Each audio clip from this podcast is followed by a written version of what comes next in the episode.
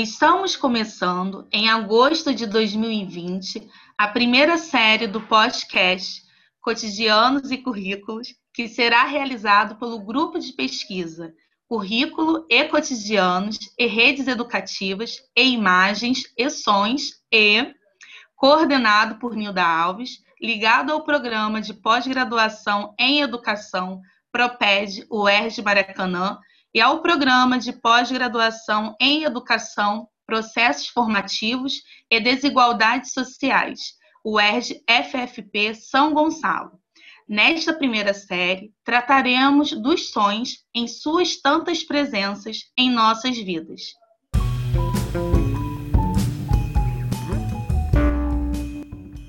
O podcast Cotidianos e Currículos surgiu por proposta de Fernanda Cavalcante de Melo, doutoranda atuando no grupo de pesquisa Currículos e Cotidianos e Redes Educativas e Imagens e Sons e, ao nos darmos conta de que para contatos entre nós, com os estudantes, com outros docentes e outros pesquisadores, precisaríamos criar meios diversos. Há muito trabalhamos com o uso e a criação de imagens e sons em filmes, bem como usamos as chamadas redes tecnológicas, em especial a internet. Mas neste ano de 2020, com a pandemia, percebemos que muitos estudantes com que lidávamos, por diversas razões, só se comunicavam por aquelas que menos exigência faziam: o WhatsApp, ou Messenger do Face. Com isso, resolvemos aprender a fazer, sentir, pensar com um que sabíamos bastante usado, mas que ainda não tínhamos usado em suas particularidades. Foi criado então este podcast. Terá postagem semanal em séries que mudam a cada mês. Tratamos primeiro do som, em seguida trataremos da imagem e em seguida dos tantos ex que compõem o nome do grupo e que nos mobilizam nas nossas tantas vivências de docentes, discentes, seus responsáveis, outros servidores das escolas, nas tantas redes educativas que todos formamos e nas quais nos formamos. Sejam, portanto, bem-vindas e bem-vindos a essa conversa. Para contato, Estamos disponíveis pelo e-mail cotidianosuerge@gmail.com.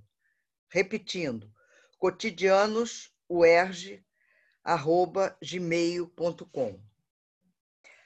Neste primeiro programa, ouviremos uma fala de Maria Moraes, membro do grupo de pesquisa, acerca do seu trabalho, uma entrevista com Fernando Moura, músico, e encerramos com uma música dele recente, criada este ano.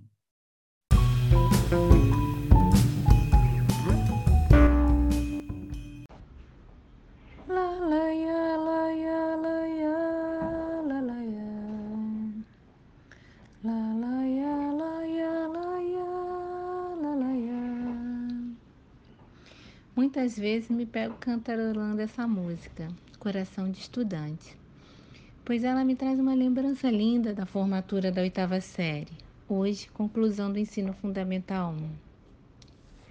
Ali eu encerrava um ciclo com a certeza de que queria ser professora, de que queria que meus alunos tivessem acesso à educação que tive na infância e na adolescência.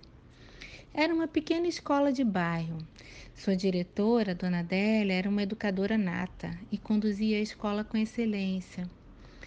A escola era democrática, criativa, colaborativa e despertava em nós valores sociais através, através de diversas campanhas promovidas ao longo do ano. A infância foi realmente linda. Tenho vivo na memória o som do parquinho da educação infantil, o som do roçar das correntes que vinham dos balanços, quase uma música, o som das brincadeiras, o som do vento balançando as árvores, pura poesia. A escola também preocupava-se com o desenvolvimento do desporto e participávamos dos campeonatos de bairro. Posso ouvir os gritos de gol, de quase. de é campeão, como se fosse agora, ecoando um passado distante, mas presente em minhas memórias auditivas. E o som das festas juninas? Ah, esse sim era o dia mais feliz do ano. Músicas sertanejas a tocar por todo o dia. As roupas coloridas, os chapéus de palha, o som dos estalinhos e da fogueira queimar, símbolos emblemáticos dessa tão linda festa. E o sinal do recreio? Ah, esse era uma correria só. Descíamos as escadas a toda para chegar ao pátio e brincar, correr, brincar, correr. E assim me reporta as memórias, onde os sons serão sempre uma marca eterna da escola. Uma escola da qual eu gostaria de ser professora. E para encerrar, deixo a mensagem que uma docente é discente, uma eterna aprendiz, pois na escola a gente aprende, ensina, ensina, aprende, para sempre, como a música em um coração de estudante e reporta o finalzinho da música. Há que se cuidar do broto para que a vida nos dê flores e frutos. Eu sou Maria, doutoranda em educação do Proped e deixo aqui as minhas memórias atreladas aos sons.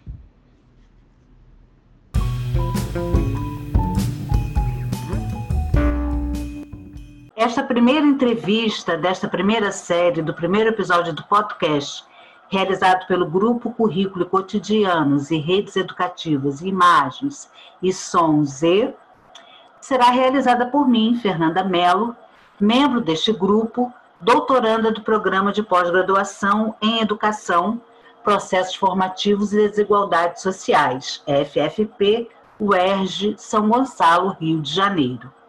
E nós vamos entrevistar Fernando Moura. Fernando Moura é músico, pianista e já produziu inúmeras trilhas sonoras para filmes, programas de televisão, propaganda e etc. Nesta série, será o nosso primeiro entrevistado, porque são dele as músicas de um minuto com que acabamos cada programa desta série, de seu disco Mundo Piano, lançado recentemente. Olá, Fernando. Obrigada por aceitar nosso convite. É um prazer tê-lo conosco e nos demais episódios desta série por meio do Mundo Piano. Naturalmente, nossa primeira questão tem a ver exatamente com este seu disco. Por que você decidiu fazê-lo? E como foi a produção destas pequenas e tão lindas e inspiradoras músicas? Eu queria agradecer a oportunidade de a gente estar junto. É sempre muito legal falar com vocês porque nossos mundos é, são diferentes, né? Então as visões que, que vocês trazem para as músicas são sempre muito enriquecedoras, muito diferente do que um músico quando ouve música ouve, ouve uma coisa completamente diferente de quem não é músico, né? A ideia do mundo piano ela está muito vinculada ao que a gente vive na, na atualidade, né? A maneira de, de fazer música ela tem que ela teve que mudar, ela mudou efetivamente porque a maneira de ouvir música também mudou, né? Muito difícil é, a pessoa chegar em casa depois de um dia de trabalho e assim, agora vou sentar no sofá e vou ouvir um disco, meu disco preferido do Beethoven. Não vai acontecer isso.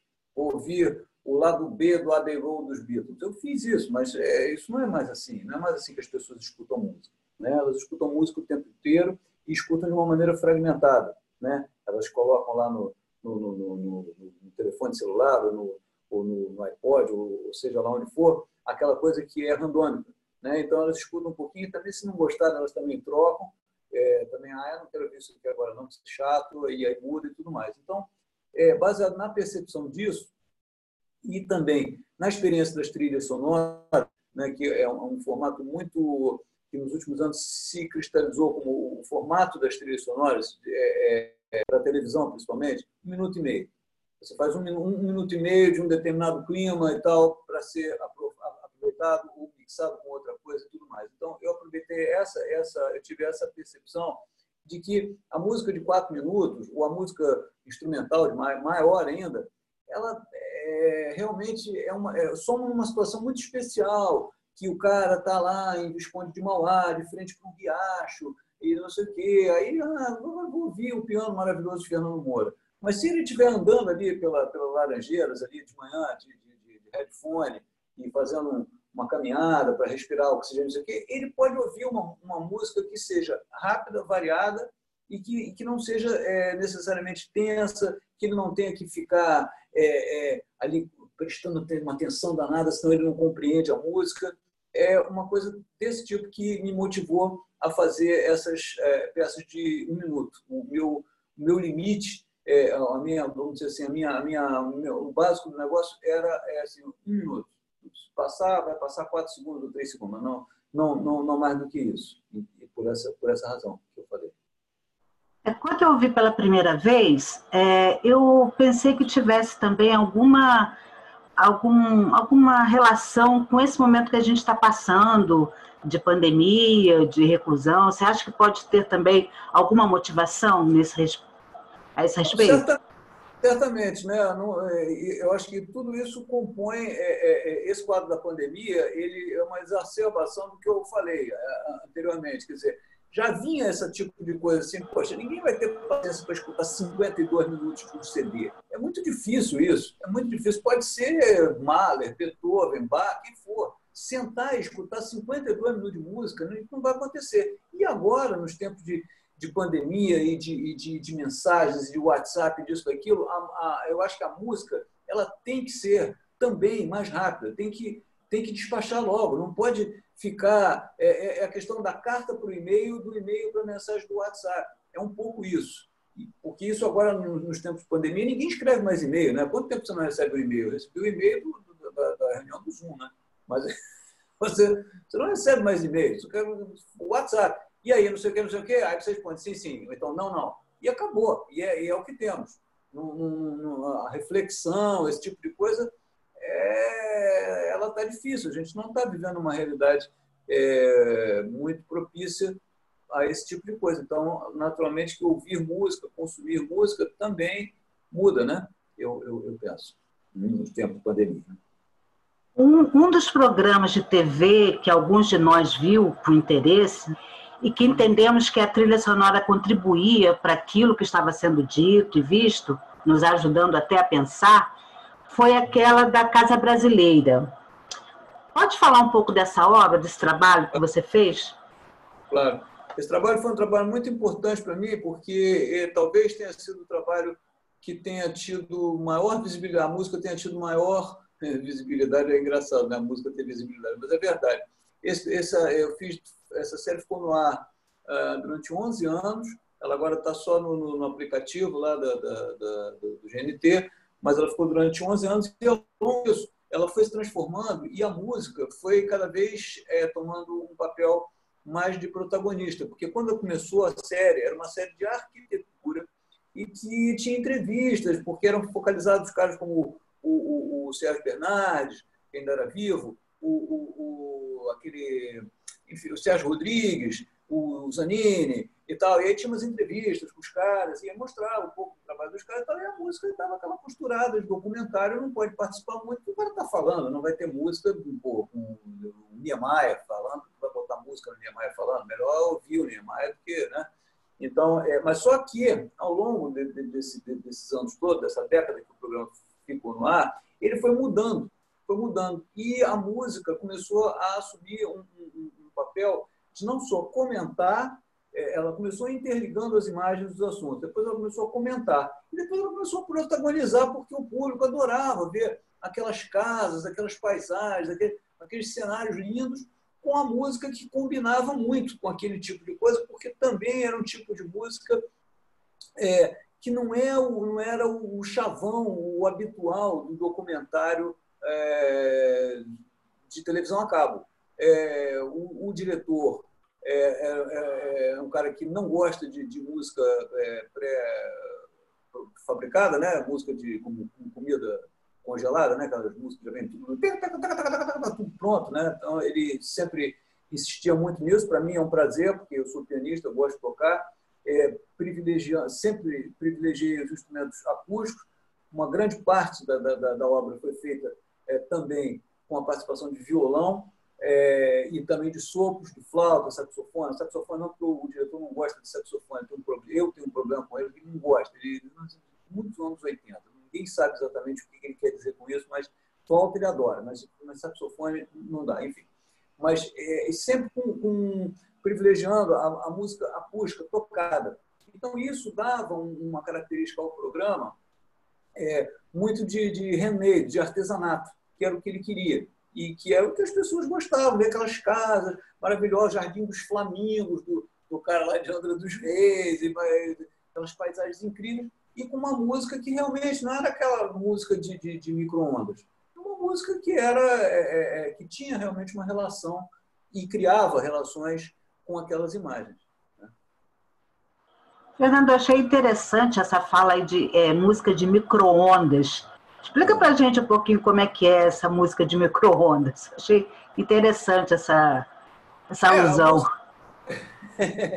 A música de micro-ondas ela consiste exatamente, exatamente, é o equivalente da comida congelada. Você é, compra a, os pedaços de música né, já prontos, compra, por exemplo, um ritmo é, é programado numa bateria eletrônica, num computador, num sampler, onde for, compra uma sequência de acordes também, que já vem junto, compra uma linha de baixo e compra uma melodia. E aí você você comprou a mesma coisa que eu comprei, mas nós vamos montar de maneiras diferentes, porque nós somos pessoas diferentes. Mesmo que você fosse treinada profissionalmente, você fosse instrumentista.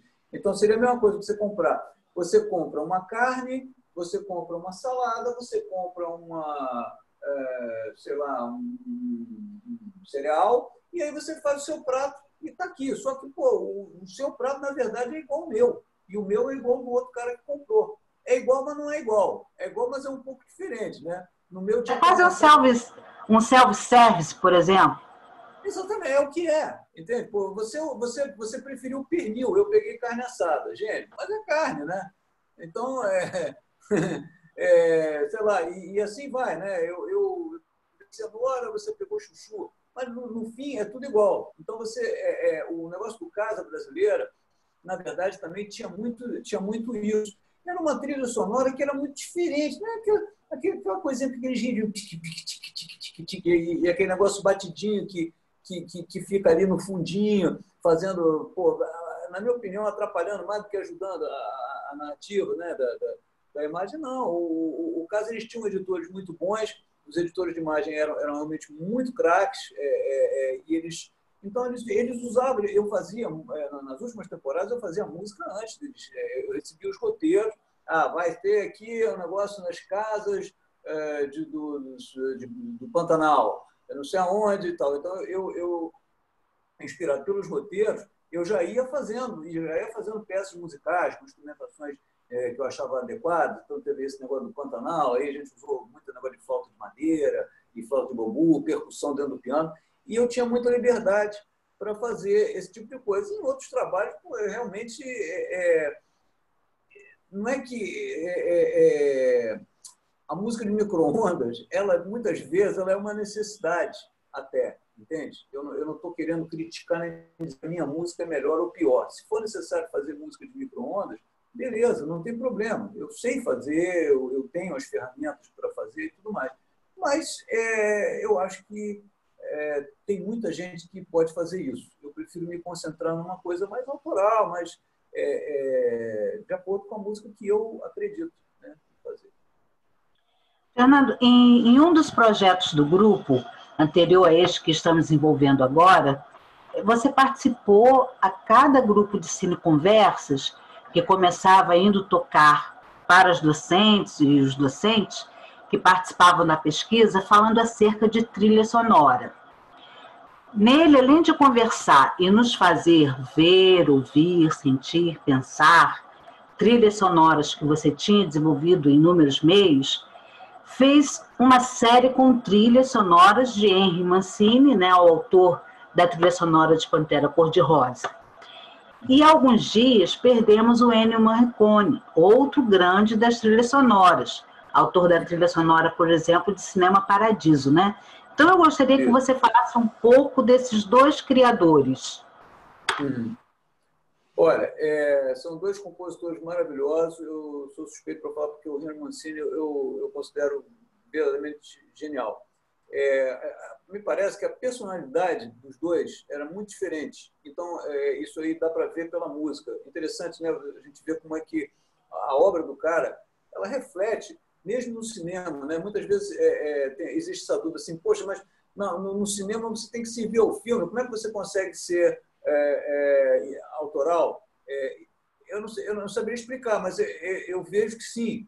Então, as diferenças, quer dizer, são, os dois são, são grandes compositores maravilhosos, no sentido de construir a narrativa junto com o visual. Né? O Morricone ele começou é, fazendo westerns, né? fazia trilhas para filmes de bang bang e, e, italianos, do Sérgio Leone e, e, tudo mais. Né? E depois fez o Punhado de Doses, fez aqueles filmes com, com Clint Eastwood, também lá, lá no início do Clint Eastwood. E é o seguinte, o, o a música para esse tipo de filme, é, para o faroeste, ela é muito difícil de, de, de fazer, porque tem muita cena de tensão, e tem uma coisa que, não sei se eu, se eu já falei nisso, porque é uma, é uma coisa que eu, eu, eu, repito, mas porque eu acho muito interessante.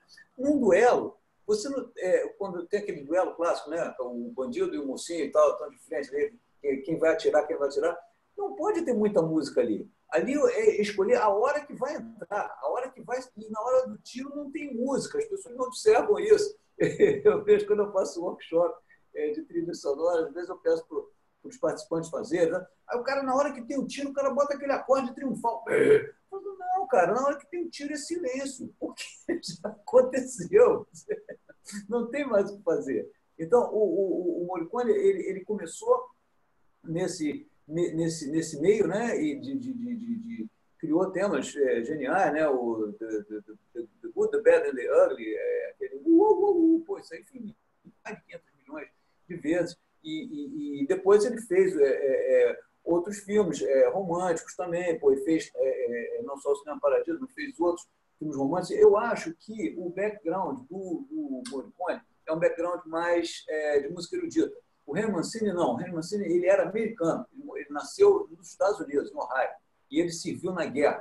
Quando ele era ele era pianista de jazz e era e era flautista também. Quando acabou a guerra, ele foi ele, ele foi piloto de avião durante a guerra. E quando acabou a guerra, ele se dedicou a, a reformatar a orquestra do, do Glenn Miller. Glenn Miller do Tommy Dorsey, não, não, agora me, me, me foge, mas eu tenho, acho que foi do Glenn Miller, que era Big Band. Então ele tinha essa, essa, essa coisa é, jazzística. Isso é, é, foi muito interessante porque ele trouxe isso. É, ele não foi o primeiro cara, naturalmente, que usou elementos do jazz na, na, na música do, dos filmes de Hollywood, mas certamente foi aquele que é, chegou mais longe. Né? O, o, Alex North já tinha usado isso num bonde chamado Desejo, né? com Marlon Brando, e, e, outros caras também. Mas é, é inegável, né? a Pantera Cor-de-Rosa, o Days of Wine and Roses, é, e o próprio. É, como é? Bonequinha de luxo, né? O, o, meu Deus do céu, como é o nome da música? Essa aqui, Moon River, né? Essa é. fazer uma música dessa é, é gênio, né? Porque o cara fez música para 200 filmes. Essa música aqui, qualquer esquimó do Polo Norte sabe assobiar, não tem condição, né? Uma, uma coisa maravilhosa. Então, eu acho que o Mancini, ele era um cara mais é, popular. As pessoas lembram com muita facilidade da, dos temas. Agora, o, o, o Morricone, a, a coisa dele servia ao filme de uma maneira extraordinária. Você não é capaz de lembrar, eu, porque eu também não me lembro, você não é capaz de assoviar a música do, do, do, do Cinema Paradiso agora, é? Não, eu, aliás, eu não sou péssima no assovio. Não sei assoviar, não é. aprendi. É, não, é uma frustração minha, Fernando. Não, não, mas tudo bem, mas pode, agora tá bem, não, não precisa assoviar, mas solfeja é Pantera Cor-de-Rosa, pode fazer.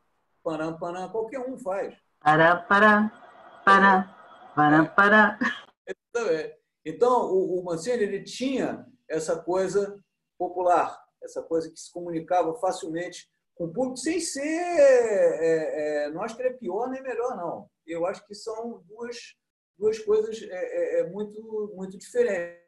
O Peter Gunn, também do Mancini, todo, todo mundo lembra disso.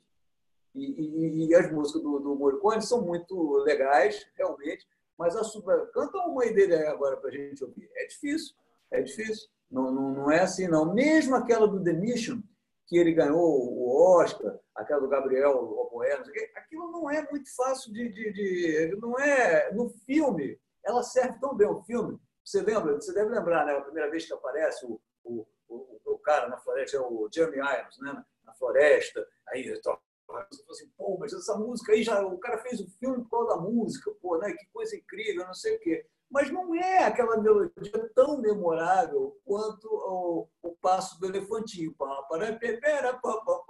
Pô, sabe? Isso aí é. E o passo do elefantinho é bem mais antigo, é anos 60, né? Então, sem querer comparar, a esses dois, é, é, é, para mim, além desses dois maravilhosos, é, eu gostaria de sempre cito o Nino Rota, que é o maior melodista que eu já vi. O cara com três notas ele define a música do Amacorde, né? Pô, quem não lembra disso? Né? Então isso aí é uma coisa ou o chefão, né? Isso aí é gênio. O cara consegue servir ao filme e entrar na, na, na, na, na memória das pessoas dessa forma é, é formidável. Esses são gênios, né? os outros têm que trabalhar muito. Ah, mas a sua memória também é privilegiada para isso, né? E era muito bom ter você nas Cine Conversas, naquelas trilhas que a gente ia tendo até ao vivo, né? não só cantarolado, mas também no som do piano, né? Que é uma maravilha. E por falar né, nesse projeto anterior, Chegamos mesmo a ver, ouvir, sentir, pensar um dos filmes cuja trilha sonora foi composta por você, que foi o filme 180 Graus, né, cujo diretor foi o Eduardo Weisman. É, é, fale um pouco sobre esse trabalho aí da criação dessa trilha sonora para filmes. Ó, esse, esse filme é o seguinte, é um triângulo amoroso, né? então são, são dois caras, um mais velho e outro mais novo, em torno de uma mulher. Né? Eu fugi do tema da, da, da a abordagem é, é, clássica desse tipo de negócio é ter um tema, né? o, o negócio do leitmotiv, né? que é emprestado da ópera. Então, cada um tem um, tem um, tem um tema, né? O, a mulher tem um tema, o, o, o, mais velho tem outro tema, o mais novo tem um, um terceiro tema, e esses temas se entrelaçam é, de acordo com as necessidades dramáticas de cada sequência. Eu sempre que possível, a menos que, que o diretor queira, e coisas de televisão também que caras é, tendem a, a, ter mais força né, e tal, eu sempre fujo desse tipo de abordagem. Então, eu propus ao diretor, e ele topou, é, que nós fizéssemos por instrumento, por sonoridade. Então, o, o para o, o, personagem o masculino mais velho, a, o som preponderante seria o piano, para o mais novo seria o violão, que são sons, é, de certa maneira, são sons harmonizantes e e que se autoacompanham, etc. E tal, dizer, tem uma, uma coisa é, em comum. E para a personagem feminina, que se dividia entre os, entre os dois caras, é, eu propus que às vezes fosse um trompete e às vezes fosse uma gaita. Quer dizer, a gaita combinaria mais com o violão e o trompete combinaria mais com o piano, mas nada impediria de haver uma. É, enfim, de, de, de haver uma outra, outro tipo de combinação. E foi interessante que eu consegui uma, eu tive essa ideia também porque eu, eu, eu sabia de uma instrumentista mulher que toca é, é, os dois instrumentos, trompete e gaita, coisa que não é muito comum, não. Eu pensei, eu ficava pensando, mas isso aí cheguei a essa, a essa, a essa Puxa, mas fulana toca é, esses dois instrumentos. E aí é, é, é montei né, esse, esse quebra-cabeça e, e, e, falei para o diretor eles. Meu amigo, eu posso falar, não tem problema. Ele falou assim: tá ótimo, mas você manda para mim um exemplo. Violão e piano, tudo bem. Manda um exemplo para mim do que, que é um trompete, o que, que é uma gaita. Qual o som que é para eu poder identificar. Aí eu procurei assim, tal, e, e, e mandei para ele, e adorou. E foi, foi feito dessa forma. Quer dizer, isso não é uma coisa, falando assim, parece uma coisa muito esquemática, né? Ah, quando, vai, quando tem uma cena de amor entre o mais velho e, e, a, e, a, e a, mulher, aí entra o pet com o piano. Não, é assim. É coisa que é preponderante. O público não percebe isso, evidentemente. Não é para o público perceber, mas é para o público embarcar na história, né? A música para filme, para trilha sonora, é, ela, ela tem que fazer o cara embarcar na história. Não adianta o cara, o compositor achar que ele poxa, eu vou arrasar aqui. É, vai arrasar sim, mas se a, a, a, você ajudar a contar a história. Não se você fizer um, um tema maravilhoso, então vai compor para a sala de concerto. Então, porque no cinema, o diálogo é, é muito importante. O cinema, a, a, trilha sonora, ela é um elemento da, do áudio da coisa. Então, tem o diálogo, tem os efeitos sonoros, tem, tem o som da cena mesmo, o cara pegando um negócio assim, pá, jogando no chão, tem tudo isso. Então, é, tudo isso tem que ser levado em conta. É, esse filme do 180 Graus tem, um, tem uma coisa assim que eu, eu fiquei uns dois dias assim, em estado de choque, mas você tem que aceitar que é um, uma cena que está tendo uma discussão entre, entre o. Nem me lembro mais se é o mais velho ou mais novo, acho que é o mais velho, com a, com a mulher. E aí eu escrevi um quarteto de cordas maravilhoso, uma harmonia incrível, não sei o quê. E a cena é interrompida com uma, uma, uma fechada de geladeira do cara. O cara bate a geladeira assim. Aquela batida de geladeira é 100 vezes mais alta do que a música que está tocando. Ela interrompe assim, pá! subitamente fiquei chocado com aquilo. Falei, meu Deus, que coisa! Mas é a história, né? A história é que manda, né? Na, na, na narrativa, não é a tua música linda. É, você acabou explicando para gente, né, muitas vivências da, dessa produção, dessa trilha sonora. E eu queria perguntar se você tem mais alguma coisa que você queira nos dizer, eu quero também agradecer pela, pelo Mundo Piano, que você vai deixar nos nossos episódios. Queria saber também o que você acha disso. Não, eu queria. A última coisa que eu, que eu gostaria de falar é, com vocês, é, não sei quando é que, que, que, isso vai ser possível, mas é, eu fiz uma música para um. fiz uma trilha sonora para um documentário chamado Mangueira Dois Tempos, que há 15 dias atrás ganhou o prêmio de melhor documentário no Festival Internacional de Cinema de Nova York. E é um filme dirigido pela Ana Maria Magalhães, que é uma atriz é, muito boa e uma diretora, eu tenho trabalhado com ela nos últimos anos, uma ótima diretora. E esse filme ele, ele fala da trajetória de três, de quatro jovens da Mangueira, é, que começaram lá em 87 num projeto chamado Mangueira do Amanhã e mostra onde eles estão hoje. Um deles é o, o, mestre de bateria da Mangueira. É o cara que é o responsável pela bateria da Mangueira. E esse cara gravou com um grupo de, de, de percussionistas, de instrumentistas da Mangueira, gravou conosco algumas faixas da trilha. É, conosco, eu digo são músicos profissionais, o Carlos Malta, o Jamil Joanes, eu, o, o Sérgio Jesus, tromponista, e grava, gravamos juntos isso. E a diretora apresenta esse ponto de vista, eu não naturalmente não, não quero estragar a surpresa de ninguém, mas eu acho isso muito interessante. É como a música pode é, integrar pessoas de mundos completamente diferentes e como ela pode ser uma possibilidade para a falta de total de assistência do Estado, de qualquer coisa, né? De, de, não tem nada mesmo. Né? Então, a música, para esses caras, ela pode ser uma libertação, ela pode ser um caminho porque o talento que tem ali é uma coisa, é, é do outro mundo mesmo. É do outro mundo mesmo. Esse rapaz, esse Wesley Nascimento, que é o chefe da bateria, da mestre de bateria da Mangueira, esse cara é uma, é uma coisa assim impressionante a acessibilidade musical do cara. Não só ele toca é, todos os instrumentos muito bem, maravilhosamente bem, tudo bem, mas ele tem a visão da música sem nunca ter aprendido nada formalmente. Assim como tem ele, tem vários outros esses caras têm que ser salvos de alguma maneira. E não é com um projetinho assistencialista, não. É botando ele para eles para entrar no mundo real, porque eles merecem. Eles são muito bons. E o filme mostra isso, Mangueira Dois Tempos. É, se vocês puderem é, tentar ver, eu acho que tem na internet. E, e, é um filme muito legal. Eu tive o, o prazer e a honra de tocar, é, escrever as músicas e apareço no filme tocando. eu e os outros. É. Tá aí a dica, então, é uma agenda né, que a gente pode já incluir nos nossos, nas nossas cine conversas, né? Com certeza nós vamos ver. Fernando, eu quero agradecer, muito obrigada pela presença, por estar conosco. E vamos ouvir uma primeira música do seu disco, Mundo Piano, para encerrarmos este primeiro encontro da primeira série do primeiro podcast do Grupo Currículo Cotidianos e redes educativas, imagens e sons e. Obrigada, Legal. Fernando.